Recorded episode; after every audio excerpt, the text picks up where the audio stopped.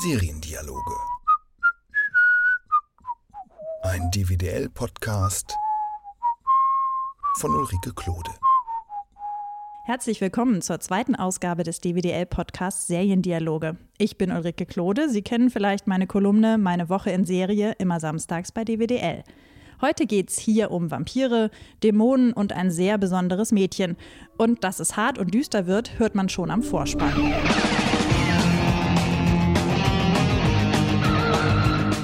Es ist Buffy im Bann der Dämonen oder auf Englisch Buffy the Vampire Slayer. Und über die Serie rede ich heute mit Caro Neumann. Hey Caro, schön, dass du da bist. Hallo, schön, dass ich da sein darf. Caro ist Medienjournalistin, Innovationsschürferin und so serienverrückt, dass sie nebenbei noch einen eigenen Serienblog hat. Als ich sie gefragt habe, welche Serie sie am faszinierendsten findet, hat sie sofort Buffy gesagt und zwar mit einem dicken Ausrufezeichen. Sie musste nicht einmal nachdenken. Und äh, jetzt sitzen wir bei Caro zu Hause auf dem Sofa. Vor uns auf dem Sofatisch steht die ganze Staffel Buffy ausgebreitet, die Caro zur Untermalung unseres Podcasts dahingestellt hat. Und in der nächsten halben Stunde versuchen wir zu klären, was an dieser Serie so gut ist, dass wir sie alle dringend gucken müssen. Zuerst stellen Caro und ich die Serie kurz vor, dann beschäftigen wir uns ausführlich mit der Frage, was daran so faszinierend ist. Und anschließend verrät Caro, welche Staffel man auf jeden Fall sehen sollte. Ganz zum Schluss gibt es dann noch Tipps für weitere Coming-of-Age-Serien. Caro, kannst du kurz erklären, worum es bei Buffy geht? Vordergründig ist Buffy eine Serie über eine anfangs 15-Jährige, glaube ich, in den USA, in der Highschool, die die Auserwählte ist. Es gibt immer eine in jeder Generation, die dazu auserwählt ist, Dämonen zu töten. Und das ist das, worum es vordergründig geht, also um ihren Kampf, den sie zusammen mit Freunden und Kollegen quasi ausführt. Aber das natürlich nur an der Oberfläche. Und was ist denn an der Unterfläche? Nein. Was ist denn unten drunter, unter dieser Oberfläche? Also worum es tatsächlich geht, du hast den Begriff ja auch eben schon fallen lassen, ist Coming of Age. Also von Anfang an sind die Dämonen in Buffy quasi eine Metapher. Also gerade in der ersten Staffel auch wirklich sehr bildlich ähm, für das, was im Leben eines Teenagers so passiert. Wenn sich also ein Teenager nicht gesehen fühlt, Außenseiter ist in der Schule, dann manifestiert sich das in der Serienmetapher dadurch, dass die Person wirklich unsichtbar wird und verschwindet und es dann eine äh, Schule oder spezielle Klasse nur für die unsichtbaren Außenseiter gibt.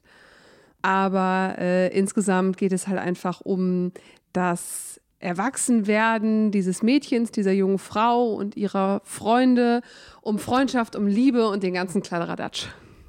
Wie alt warst du, als du Buffy das erste Mal gesehen hast? Irgendwie so 14 oder 15. Und damals war, hatte ich meinen ersten Fernseher schon und saß dann bei mir in meinem Zimmer. Nicht mal auf dem Sofa beziehungsweise auf dem Bett, sondern ich habe immer davor gesessen, also wirklich so mit vielleicht 70, 80 Zentimeter Abstand zum Fernseher. Ich habe meine Tür abgeschlossen und ich nannte es ähm, den Heiligen Mittwochabend. Das lief damals auf Pro7 mittwochsabends und wer mich gestört hat, also wenn Freunde anriefen, dann habe ich wirklich teilweise so Sachen von mir gegeben, wie du bist die längste Zeit meine Freundin gewesen, wenn du mich an meinem heiligen Mittwochabend störst. Wie ist denn so eine typische Buffy-Folge aufgebaut? Die typische beginnt damit, dass irgendein Bösewicht auftaucht, äh, Buffy und ihre Freunde und ihr Watcher, also auf Deutsch Wächter.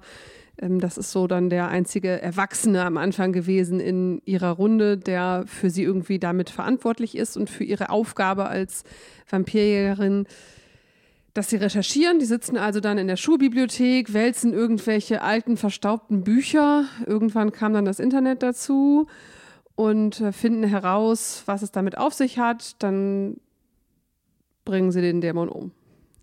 So ganz einfach gesagt. Aber das ist halt wirklich nur so eine ganz durchschnittliche, typische Folge. Das zieht sich durchaus auch durch die Staffeln. Das ist dieses ähm, der, quasi äh, das Monster der Woche. Ich glaube, das kommt aus dem Kontext Buffy auch, dass man das sagt, das Monster der Woche. Ähm, dass es das in jeder Folge gibt, aber darüber hinaus halt immer auch eine größere Mythologie. Also die ganze Mythologie dahinter wird erklärt. Es geht immer auch um persönliches Drama. Und es gibt ganz, ganz viele Folgen, gerade in den späteren Jahren, wo das, was eigentlich im Kern der Serie ist, also was so vordergründig, wie ich eben beschrieben habe, worum es geht, was dann total in den Hintergrund tritt, wo also dann wirklich sehr stark äh, krasse Probleme auch besprochen und behandelt werden. Wie oft hast du Buffy mittlerweile gesehen? Also ich habe die Serie insgesamt von vorne bis hinten bestimmt vier, fünf Mal gesehen über die Jahre. Oh wow. Und halt einzelne Folgen immer wieder. Das Einzige, was ich nicht mehr gucke, ist so die erste Staffel.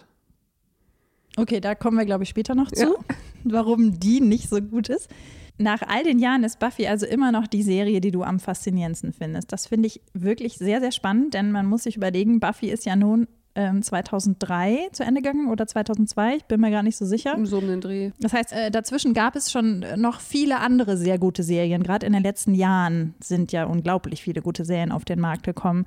Deswegen finde ich es total spannend, wenn du uns jetzt mal in drei, vier, fünf Stichworten kurz erklärst, was die Faszination ausmacht. Bevor wir dann nochmal in die Diskussion darüber einsteigen. Mhm. Stichworte bekommst du sofort. Eine Sache zu dem, was du gesagt hast, nämlich ich glaube, der Grund, warum mich das so fasziniert und immer noch packt, obwohl in den letzten Jahren so viele Serien wirklich auch hochqualitative gelaufen sind. Das liegt auch daran, dass es halt so viele waren in den letzten zehn Jahren. Also ich bin in den letzten zehn Jahren zu einem Serienjunkie mutiert und dann schaut man halt so viel, dass es alles auch irgendwie ein bisschen ineinander übergeht. Ne? Und ähm, die Sachen, die ich ganz früher geschaut habe, die so die ersten Serien waren, die gut waren, ähm, das sind dann die, die irgendwie dabei, bei denen ich, die bei mir geblieben sind und bei denen ich dabei geblieben bin. Das heißt, im Grunde hätte jetzt, egal wie gut eine Serie ist, äh, keine einzige Serie eine Chance, ähm, deine Lieblingsserie zu werden? Also Buffy ist so ein bisschen in der Top 3 mit Veronica Mars und Firefly bei mir. Das sind, ja, und Friends, also ist eine Top 4. Das sind jetzt alles eher ältere Serien. Ich gucke auch, während ich das erzähle, gerade ins Serien-DVD-Regal hier bei mir. Ähm, da ist wirklich das zweitabgenutzteste ist quasi Veronica Mars ähm, und Firefly und Friends, weil man immer so schön mal eine Folge zwischendurch reinstecken kann. Ähm, und tatsächlich, trotz Netflix und Amazon Prime und so weiter, gibt es sonst keine Serie, die ich jetzt wirklich häufiger nochmal gucken würde oder so. Dann muss das ja doch irgendwie mit einer prägenden Zeit auch zu tun haben. Ja, auf jeden Fall. Also wie gesagt, wenn es eine Coming-of-Age-Serie ist, wenn man das jetzt so bezeichnen möchte, und ich war damals Teenager und hatte diese Probleme oder vielleicht wollte diese Probleme haben und hatte sie nicht oder irgendwie sowas, dann ja, das, das beeinflusst einen, glaube ich, schon. So hm. wie andere sich an die Serien aus ihrer früheren Kindheit vielleicht eher und lieber erinnern. Und für mich ist es halt Buffy aus meiner Teenagerzeit. Konnte damals schon niemand verstehen. Und auch heute noch äh, schütteln die Leute immer den Kopf. Ja, nach diesem Podcast vielleicht nicht mehr, weil du ausführlich Zeit hast zu erklären, warum es so toll ist. Jetzt die Stichworte. Was genau macht die Faszination aus? In drei, vier, fünf Stichworten. Was ich mal ganz toll fand, war einfach das Ensemble. Buffy ist ja eine Serie von Joss Whedon, der vielleicht gerade in der heutigen Zeit einigen ein Begriff ist. Und Joss Whedon hat mit seinen Serien und auch mit seinen Filmen, äh, wie jetzt halt zuletzt den Avengers-Film, einfach ein unheimliches Händchen dafür, tolles Team zusammenzustellen. Ich glaube, hinter der Kamera genauso wie vor der Kamera. Und das Ensemble funktioniert halt bei Buffy ganz großartig. Da geht es eben nicht nur um Buffy, sondern es geht halt um alle. So, und Buffy ist im Grunde zwar die Hauptfigur, aber könnte die Serie gar nicht alleine tragen. Also das Ensemble ist ein Stichwort. Ähm, ich fand die popkulturellen Referenzen, auch wenn ich sie nicht alle verstanden habe, gerade als Teenager und gerade weil es natürlich USA ist, trotzdem immer großartig. Der Humor insgesamt äh, gefällt mir sehr gut. Und über die Jahre hat die Serie eben auch bewiesen, dass sie sehr vielseitig ist und sehr, ähm, sehr unterschiedliche Dinge kann. Also es geht halt nicht immer um das Monster der Woche, es geht halt nicht immer um den Coming-of-Age-Aspekt. Ähm, dann gibt es mal Folgen, die komplett aus der Reihe fallen und trotzdem noch so großartig sind. Meine Lieblingsfolge bis heute ist eine, äh, wo gar nicht gesprochen wird, was äh, dem, was Wortwitze angeht, also was zu diesem popkulturellen dazugehört, was ich eben sagte, dann auch fast wieder spricht. Und ähm, einfach diese Vielseitigkeit hat mir immer sehr gut gefallen. Diese Folge, in der nicht gesprochen Ja. wird, was passiert da? Äh, die fängt damit an, dass mal wieder die Monster der Woche auftauchen und diese Monster zeichnen sich dadurch aus, dass sie den Menschen die Stimme rauben. Und dann ist in dem ganzen Städtchen Sunnydale ähm, ist plötzlich still, weil niemand mehr spricht, sprechen kann. Das ist dann auch ein bisschen Slapstick-artig, wie sie dann halt irgendwie stark gestikulieren. Und erst ganz am Ende, in den letzten zwei Minuten, wird wieder gesprochen. Und äh, ist auch eine der gruseligsten Folgen, weil die Monster irgendwie, das war in der vierten Staffel, glaube ich, und die Monster waren sehr gruselig. Auch da wieder unheimlich toll, wie das Ensemble zusammenspielt, gerade ohne, dass sie was sagen und wie der Humor eben dieser Serie auch funktioniert, obwohl sie gar nicht sprechen dürfen. 45 Minuten ohne Sprechen, das ist Quasi. echt, das ist echt schwer. Also da, da Ja. die Spannung zu halten, faszinierend. Ja. Also ich, äh, So weit bist du noch nicht, ne? ach Quatsch, ich erzähle ich erzähl später, wo ich Ja. bin. Ähm, nee, aber wenn man sich das überlegt, ich, äh, es gibt ja diesen äh, Film Wall-E, den Animationsfilm. Mhm. Den finde ich ja großartig. Da ist ja der Anfang auch so, dass, glaube ich, 20 Minuten nicht gesprochen wird, weil man die ganze Zeit halt diesen kleinen Roboter sieht und er ja nicht sprechen kann und man sieht ihn auf seinem kleinen Planeten, wie er da so vor sich hin arbeitet. Und äh, das fand ich schon toll. 20 Minuten, das muss man sich halt mal trauen. Aber dann hat sich Joss Whedon das mal eben 45 Minuten getraut und dann auch noch Ja. mit Menschen. Das, wow. Ja. Ziemlich gut. Ja. Ganz großartig. Jetzt möchte ich gerne, können wir aufhören zu podcasten und stattdessen Hasch gucken, bitte? So ist es jetzt 45 Minuten später. Wir haben gerade die Folge geguckt. Nein, Quatsch. Und Ulrike, wir wie hat's dir gefallen? Das machen wir gleich im Anschluss. Ähm, Und äh, die Hörer, die jetzt dafür zahlen wollen, können gerne mitgucken. Wir haben jetzt gerade Podcast Plus erfunden. Ähm, nein, kommen wir doch mal wieder zur Faszination zurück, lösen uns von dieser einen Folge, sprechen über mehrere Folgen. Du hast jetzt auch schon mehrfach das Monster of the Week angesprochen. Ähm, äh, die paar Mal, die ich Buffy gesehen habe, es sind nur einzelne Folgen bisher gewesen, ähm, war es eigentlich fast immer so, dass es um ein Monster of the Day ging. Und da habe ich mich gefragt, ja, das war jetzt ja ganz spannend, aber ich könnte jetzt nicht irgendwie sieben Staffeln durchhalten mit immer einem, eine Handlung, die am Ende der Folge beendet ist. Finde ich total öde auf Dauer, weil ich jetzt ja auch mittlerweile ganz anderes gewohnt bin bei ganz anderen Serien. Wird das öde bei Buffy oder schaffen sie es halt dann doch, das Horizontale so weit zu treiben? Ähm, es gibt immer zwei Ebenen. Die eine ist das Monster of the Week und das andere ist das Mysterium der Staffel quasi. Und in der ersten Staffel ist das nicht ganz so stark ausgeprägt. Ähm, Die hat aber auch nur zwölf Folgen, wenn ich mich recht entsinne. Ähm, und im Grunde, je später die Serie fortgeschritten, desto ja, äh, ausführlicher wird die, ähm, die ganze, das ganze Mystery, die, die Mythologie, also auch dieses Jägerinnen-Daseins und so behandelt. Dann gibt es immer den äh, One Big Bad, äh, der sich auch die ganze Staffel zieht. Und ähm, im Grunde die Monster of the Week, je später wir sind, desto mehr sind die auch in das große Mysterium irgendwie eingebunden. Also ich mag solche Serien auch nicht, die einfach nur wie so Crime Procedurals à la Castle oder so, ähm, die einem wirklich jede Woche was Abgeschlossenes geben und sehr wenig übergreifende Mythologie. Und äh, deswegen, also da muss man keine Sorge haben. Das, das ist definitiv nicht der Fall. Die schaffen das von Anfang an, obwohl es später besser wird, da einen Bogen zu spannen und auch Dinge wieder aufzugreifen, wo du halt dann, wenn du das mehrfach geguckt hast wie ich, irgendwann auch merkst, so, oh geil, das scheinen die sich nicht erst am Anfang der Staffel irgendwie so auf ihrem Drawing Board überlegt zu haben, sondern das ist was, da wurden die, äh, da wurde das Fundament schon vor einer Weile für geschaffen. Also irgendwie schon zwei Staffeln vorher oder so. Das heißt, im Grunde kann man an, anhand der verschiedenen Staffeln auch sehen, wie sich ähm, Serienmacher Joss Whedon an das horizontale Erzählen herangetastet hat. Habe ich das richtig verstanden? Ja, schon so ein bisschen. Also ich, ich, es, es war schon auch von Anfang an so.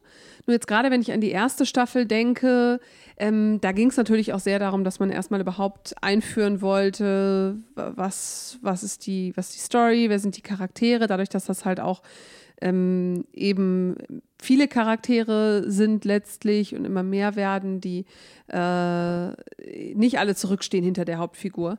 Hat das auch eine Weile gedauert. Ich weiß nicht, ob das damals vielleicht auch so eine Geschichte des Senders wieder mit war. Ne? Das kann natürlich auch sein, dass der Sender entsprechend das so wollte.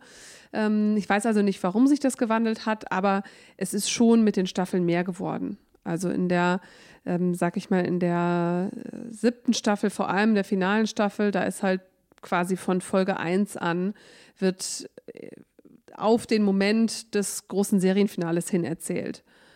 Und auch in den anderen Staffeln, das ist nicht so wie, wie heute, wo du häufig auch eine Staffel zweigeteilt hast und wo du halt irgendwie dann nochmal so einzelne Mysteries hast, die ähm, ja so ein bisschen im, quasi in der einen Hälfte beendet werden, damit man in der nächsten wieder neue Zuschauer gewinnen kann. Also darüber hat man sich dabei, dabei damals, glaube ich, nicht so Gedanken gemacht. Du hast ja jetzt schon mehrfach erwähnt, dass es halt ähm, nicht nur um Vampire geht, sondern vor allen Dingen ums Erwachsenwerden ähm, und dass du eben 14 oder 15 warst und dass du dich da sehr wiedergefunden hast. Ähm, damals hättest du die Frage wahrscheinlich noch nicht beantworten können. Mal gucken, ob es jetzt funktioniert. Wie kommt es, dass du dich darin wiedergefunden hast? Das kann ich dir gar nicht sagen. Also ich weiß auch nicht, ob das so viel ein mich wirklich darin wiedergefunden ist und mehr so ein bisschen eine andere Teenagerwelt sehen zu wollen. Also gerade, ich war jetzt irgendwie, um die, die Parallele zu der amerikanischen Highschool zu schaffen, ähm, ich war jetzt nicht irgendwie bei den Cheerleadern, sondern ich war eher so bei den Nerds oder Außenseitern oder Strebern oder wie man es nennen möchte, am Tisch in der Cafeteria. Und ähm, vielleicht war es das tatsächlich so ein bisschen. Also ich war jetzt keine Willow Rosenberg, die in der Serie halt ähm, Bücherwurm, superklug, Streberin in der Schule, ähm, am Ende dann irgendwie auch Hackerin und Superhexe und so. Also äh, ist jetzt nicht so, dass ich da eine Parallele direkt gesehen hätte, aber vielleicht war es doch, dass diese Bande, die sich da um Buffy geschart hat, ähm, jetzt nicht zu den beliebtesten der Schule gehörte, sondern dass da schon so ein bisschen Outcasts sich gefunden haben. Keine Ahnung, vielleicht war es das zum Teil. Da habe ich mir ehrlich gesagt noch nicht so viel Gedanken drüber gemacht. Ich glaube, es ist einfach am Ende auch so eine Frage gewesen von, was es überhaupt im Fernsehen gab. Ne? Also das ist ja ein bisschen anders als heute. Das war bei mir, das war halt äh, Ende der 90er und wie gesagt, ich hatte immerhin meinen eigenen Fernseher im Zimmer, aber es war jetzt nicht so, dass äh, ich Zugriff auf sonst wie viel Serienmaterial gehabt hätte. Deswegen ähm, war es halt irgendwie neben all den Dingen, die es sonst noch gab im damaligen Programm, war es halt das irgendwie, was noch am ehesten zu mir passte. Jetzt fällt mir auch gerade ein, ich bin ein Jahr, habe ich mich an Halloween als Buffy verkleidet und habe mir einen Flock geschnitzt. Das Mr. Pointy. Ja, habe ich damals nicht so genannt, weil das hat nicht Buffy hat ihren Flock so nicht genannt. Das war eine andere. Das hat mir, da muss ich jetzt, da muss ich jetzt auch mal die Geschichte erzählen. Ähm, mein Mann ist ein riesen Buffy-Fan. Und äh, seit wir uns kennen, sagt er immer, wir müssen dringend mal zusammen Buffy von vorne bis hinten gucken. Ähm, und bei uns im Regal steht natürlich auch die ganze Buffy-Sammlung. Bisher haben wir es nie geschafft, das zu machen, obwohl ich auch richtig Lust hätte, das zu machen, weil, weil er so fasziniert auch von Buffy ist. Und deswegen finde ich das besonders spannend, jetzt mit dir über Buffy zu reden. So intensiv habe ich noch nie mit ihm über Buffy geredet. In all den Jahren. Ähm, in all den Jahren, genau.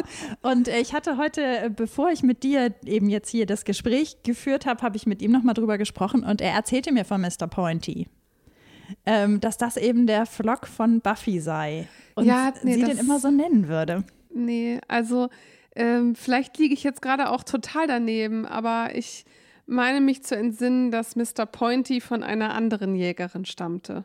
Okay, aber das können wir ja klären. Ich werde es auf ja. jeden Fall äh, rausfinden und ich werde es, äh, wie die ganzen anderen Informationen, werde ich das auch auf die Podcast-Seite stellen, damit wir jetzt nicht äh, das ungeklärt lassen. Das ist ja ganz wichtig. Wer ist denn deine Lieblingsfigur? Ähm, das hat sich über die Jahre so ein bisschen äh, durchaus mal gewandelt. Es war auf jeden Fall nicht Buffy. Aber wenn ich jetzt heute die Sachen gucke, finde ich immer Anja mit am besten. Die ist eine Ex-Dämonin quasi, beziehungsweise als wir sie das erste Mal treffen, ist sie selber ein Dämon, dann wird sie menschlich. An ihrer Figur wird halt sehr schön oder werden sehr schön ganz viele Dinge dieser Welt erklärt, die irgendwie rational nicht so zu erklären sind. Also alles, was so auf emotionaler Ebene passiert, erlebt sie halt als frischer Mensch quasi das erste Mal.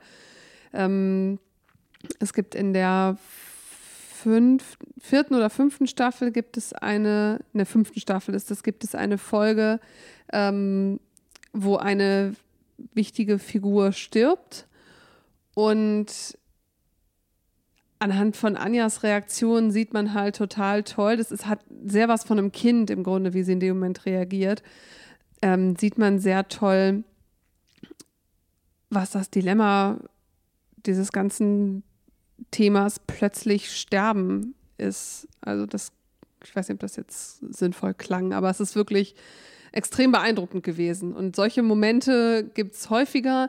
Extrem viel einfach Comic Relief durch diese Figur, weil die immer wieder so extrem banale, lustige Dinge von sich gibt. Und ja, ich glaube, das ist meine Lieblingsfigur. Warum ist nicht Buffy deine Lieblingsfigur? Sie ist immerhin äh, richtig kämpferisch drauf. Sie ist schlagfertig.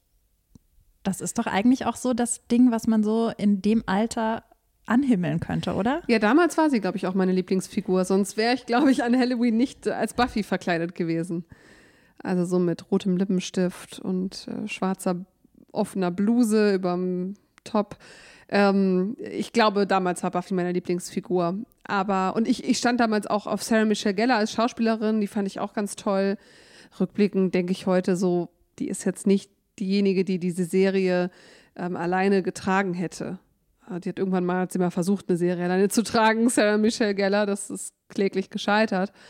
Ähm, und da hat sie sich sogar noch doppelt gespielt. Und selbst das hat nicht Welche Serie meinst du jetzt? Äh, Ringer hieß die, lief auf äh, CW in den USA. Zwei Staffeln, ähm, wo sie Zwillingsschwestern spielte. Mm. Auch so, Okay. so ein bisschen Verschwörungsgedöns. Ähm, war ganz okay, aber war halt nicht Buffy, ne? Ähm, nee, also ich glaube, damals war es Buffy, meine Lieblingsfigur, als ich in dem Alter war, weil du hast total recht, so dieses kämpferische, ähm, sehr feministische, die ganze Serie ist ja extrem feministisch. Ähm, das hat mir damals schon gefallen, ohne dass ich es so hätte benennen können. Aber über die Jahre irgendwann, ja, die Figur betont halt auch immer wieder so, dass sie das Leid der ganzen Welt trägt und ähm, da fehlt mir manchmal die Leichtigkeit. Und wenn man sowas zum wiederholten Mal guckt, dann fallen einem ja auch einfach Dinge auf und deswegen habe ich dann, glaube ich, über die Jahre eher andere Figuren lieb gewonnen. Es ist ja eine andere Schauspielerin, die jetzt richtig erfolgreich geworden ist, und zwar Alison Hannigan, die die Willow gespielt hat.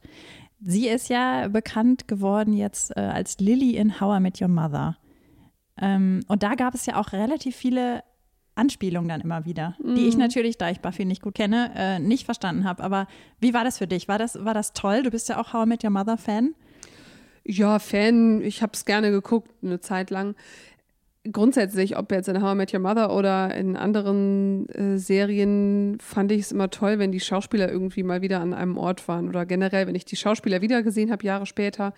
Und in How I Met Your Mother war das schon sehr schön. Also die, die Macher von How I Met Your Mother waren auch wirklich Fan der Serien von Joss Whedon. Das heißt, nicht nur Darsteller aus Buffy, sondern auch aus Angel und aus Firefly, äh, meines Wissens auch, sind in der Serie aufgetaucht. Und das ist halt dann schon immer so ein, als Fan einfach so ein Moment, wo man dann so einen kurzen Hüpfer macht, so, hihi, ich weiß was, was, das wisst ihr alle nicht. Ja, Fantum halt.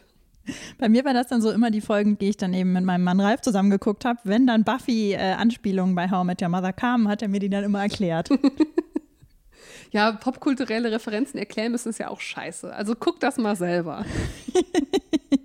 Wobei ich finde es auch, äh, ich mag das. Also ich, ich mag es, auf popkulturelle Referenzen gestoßen zu werden, auf die ich nicht selber komme. Also ich finde das super, weil, weil ich das dann, ähm, das äh, bringt mir eine Serie dann noch näher.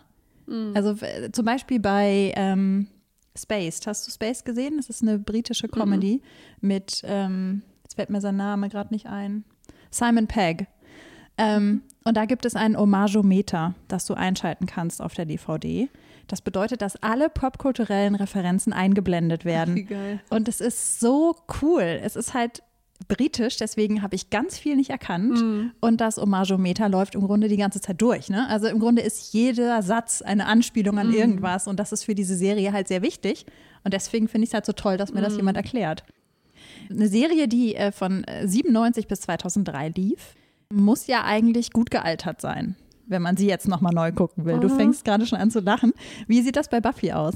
Vom Inhalt her, gerade dadurch, dass das, das Mystery schon auch staffelüberspannend ist, glaube ich, ist es gut gealtert, weil es in vielerlei Hinsicht auch ein Vorbild war, was beispielsweise starke Frauencharaktere angeht und was eben auch dieses gerade erwähnte äh, Mystery of the Season angeht.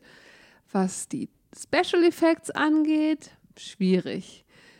Ähm, in, hier in Zeiten von glitzernden Vampiren und so wissen ja Zuschauer sowieso häufig nicht mehr, wie Vampire sich in anderen Serien auflösen. Ähm, oder erwarten, dass sie sich auflösen wie in True Blood. Und das ist definitiv nicht so. In Buffy, wenn man ihnen den Flock ins Herz rammt, dann geht in alle Richtungen äh, ja der, der Vampirstaub weg.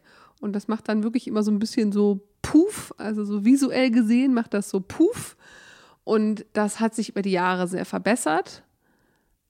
Aber gerade am Anfang hm, schwierig. Es gibt einen Grund, warum ich die erste Staffel so ungefähr, seit ich die das erste Mal gesehen habe, nicht mehr gesehen habe. Gerade auch in den ersten ein, zwei Staffeln sind auch die Monster, die nicht Vampire sind, die dann also, wo die Schauspieler wirklich irgendwelche großen, komplizierten Kostüme anhaben, sehen teilweise schon sehr aus wie ähm, eine Figur, die in, in Disneyland irgendwie rumläuft und äh, sich fotografieren lässt. Aber man muss da durch. Das ist tatsächlich so, man kann sicherlich aus der ersten Staffel mindestens die Hälfte der Folgen weglassen, wenn es einem nur darum geht, mal grob zu wissen, was passiert hier überhaupt, wer sind die Charaktere. Es wäre aber auch ein Verlust. Ich würde dann eher sagen, durchquälen durch die erste Staffel. Danach wird alles besser. Versprochen. Gut, damit hat Caro auch schon quasi die Frage beantwortet, wo man einsteigen muss, äh, wenn man Ja. diese Pilot. Serie jetzt gucken möchte. Echt von vorne bis hinten Ja. durchgucken. Oh. Also man muss die Pilotfolge einfach gesehen haben. Die Pilotfolge ist trotz der äh, lustigen Puff-Effekte ähm, echt einfach auch noch ganz schön. Ähm, das, das sind auch Momente, die in den folgenden Staffeln auch immer wieder angespielt werden. Also ähm, es gibt, als die Serie zu Ende geht, gibt es eine ganz tolle äh, Anspielung, bevor sie in ihren letzten Kampf ziehen, auf ihren ersten gemeinsamen großen Endkampf. Und solche überspannenden Dinge verpasst man halt. Und das, das ist schon, ich würde es empfehlen. Und am Ende es sind halt zwölf Folgen. Wir binge-watchen heute so viel. Da sind nur ein paar Folgen Buffy, wenn man darauf vertraut, dass es insgesamt gut ist, nicht so schlimm. Zum Schluss noch, welche drei Coming-of-Age-Serien kannst du noch empfehlen? Habe ich ja vorhin auch schon genannt, steht auch im Regal, zweitliebste Serie Veronica Mars. Yay! Ich bin ein großer Veronica Mars-Fan und ich freue mich, dass Caro das gleich als ersten Tipp sagt. Ja, also einfach eine meiner Lieblingsserien und ähm, sicherlich nicht ganz so äh, in your face mit den Teenager-Metaphern, ähm, bisschen äh, subtiler. Nö, also einfach Veronica Mars. Worum geht's? Kannst du kurz erzählen? Ähm, Veronica Mars, die Titelheldin, ist eine 16-jährige Tochter eines Privatdetektivs, die ihm bei der Arbeit unter die Arme greift und selber Fälle löst. Und auch da gibt es ähm, sowas wie das Mystery of the Week, aber eben auch ein überspannendes Geheimnis, einen überspannenden Fall, der die ganze Staffel dauert und sehr persönlich auch ist. Und ähm, auch da wieder äh, toller Cast, ähm, wobei in dem Fall mehr sie das auch trägt, als das Buffy tut. Aber es ist eben auch eine Serie, die in der Highschool beginnt und die sehr schön einige Probleme dieser Zeit auch darstellt. Wiederum mit einer eher Außenseiterfigur. Okay, dann zweiter, äh, dann zweiter Serientipp übers Erwachsenwerden. Ähm, ich bin ein großer Fan von den Serien von Jason Katims. Äh, das wären da Friday Night Lights und Parenthood. Der hat einen sehr bodenständigen Stil. Also das sind jetzt keine großen Mystery-Serien, sondern das sind beides eher Familiendramen. Friday Night Lights ist erstmal eine Football-Serie über einen Ort, wo es halt um dieses Highschool-Football-Team geht irgendwie und den äh, am Anfang der Serie neuen Trainer und seine Familie. Habe ich anfangs gedacht, Football, uh, und wurde eine meiner liebsten Serien in den Jahren, wo die ausgestrahlt wurde, weil sie einfach sehr vom, allein schon vom, vom filmischen Stil sehr anders ist und weil sie auch die, die Probleme so, es war halt immer so raw. Ich, mir fehlt das deutsche Wort an der Stelle. Es war halt wirklich so komplett ungekünstelt und auch vom Stil her, jetzt, es war jetzt nicht eine Mockumentary oder so, aber es war halt schon so, hatte irgendwie was Dokumentarisches, ähm, ganz toll. Und ähnlich, wenn auch anders von der Tonalität, weil ein bisschen mehr Comedy war Parenthood, ist letztes Jahr, glaube ich, zu Ende gegangen nach vier Staffeln ähm, vom gleichen Serienmacher. Ähm, beide Serien auch zeichnen sich aus durch einen großartigen Ensemble-Cast, ja, wo es also nicht nur um eine Figur geht, ähm, sondern wo alle an einem Strang ziehen. Und äh, Parenthood ist eben eine äh, Serie über eine größere Familie, wo die, äh, das Ehepaar hat vier, ähm, vier Kinder, die wiederum Kinder haben und die dann teilweise unter einem Dach wohnen. Also so im Grunde sehr wie irgendwelche Familienserien in den 90ern, nur halt in den 2000ern oder 2010er Jahren und sehr amüsant teilweise, aber auch sehr berührend, kann man sagen. Und auch da Coming of Age in den verschiedensten Varianten. Also ja, da gibt es auch Teenager-Charaktere, aber was ich da toll finde, ist, dass es eben generationenüberspannend ist und dass die, die, die Schwierigkeiten des, des Älterwerdens ähm, in allen Generationen beschrieben werden. Also eben nicht nur Coming of Age im Sinne von vom Teenager zum Erwachsenen, sondern auch die Schwierigkeiten, wie es halt ist, wenn man 45 ist und arbeitslos wird oder wenn man halt sich im Rentenalter auseinandergelebt hat und so Dinge. Also sehr tolle Einblicke in mir auch unbekannte Welten. Vielen Dank für den Einblick in Buffy, liebe Caro. Super, dass du das gemacht hast. Bitte, bitte. Ich hoffe, dass ganz viele jetzt Buffy gucken. Die wichtigen Infos, nämlich wo man Buffy gucken kann, ähm, die stelle ich noch mit auf die Podcast-Seite, genauso auch ähm, wie die Infos von Caro, welche Staffeln und welche Folgen genau man gucken sollte. Und das gleiche mache ich auch mit den anderen Serien, über die wir hier gesprochen haben und auch Filme, die wir hier angesprochen haben, ähm, sodass Sie das natürlich auch alles nachgucken können, worüber wir hier reden. Das war's mit den Seriendialogen für diese Woche. Ich hoffe, Sie sind auch beim nächsten Mal wieder dabei. Um welche Serie es dann geht, verrate ich jetzt natürlich noch nicht. Na gut, so einen kleinen Hinweis, es geht wieder um starke Frauencharaktere, aber mh, mm, starke Frauencharaktere, die etwas anders sind als Buffy. Lassen Sie sich überraschen. Orange is the New Black? Falsch.